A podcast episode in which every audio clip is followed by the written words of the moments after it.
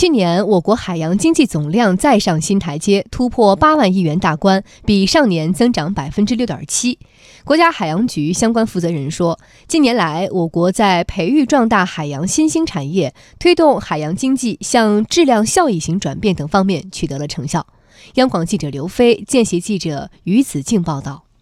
从全国来看，国家海洋局最新数据显示，二零一八年我国海洋经济总量突破八万亿元，与上年相比增长了百分之六点七。海洋经济对国民经济增长的贡献率达到百分之九点四，拉动国民经济增长零点六个百分点。全国涉海就业人员三千六百八十四万人，占全国就业人数比重为百分之四点七。自然资源部党组成员、国家海洋局局长王宏表示。我国推动海洋经济向质量效益型转变取得了显著成效，海洋经济总体实力啊持续提升，海洋经济带动国民经济发展的引擎作用和人民群众对民生改善的获得感持续的显现。同时，王宏指出，海洋经济布局也在进一步优化。近年来，我国海洋经济发展的北部、东部、南部三大海洋经济圈格局逐步完善。二零一八年，三大海洋经济圈海洋生产总值与上年相比，分别增长百分之七点零、百分之八点零和百分之十点六。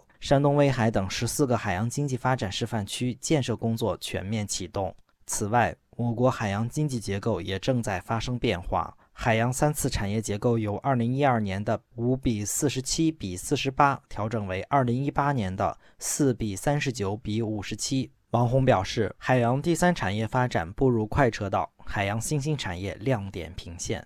海洋第三产业发展势头强劲。那一八年呢，这个海洋第三产的海洋生产总值的比重啊，也比前一年提高了一点四个百分点。应该说，第三产业发展，持续发挥了海洋经济的稳定器的作用。海洋经济创新发展示范城市建设持续推进。特别是以海洋生物制药、海水利用为代表的海洋新兴产业，持续快速增长，增长速度啊达到了百分之十点四，高于同期海洋经济增速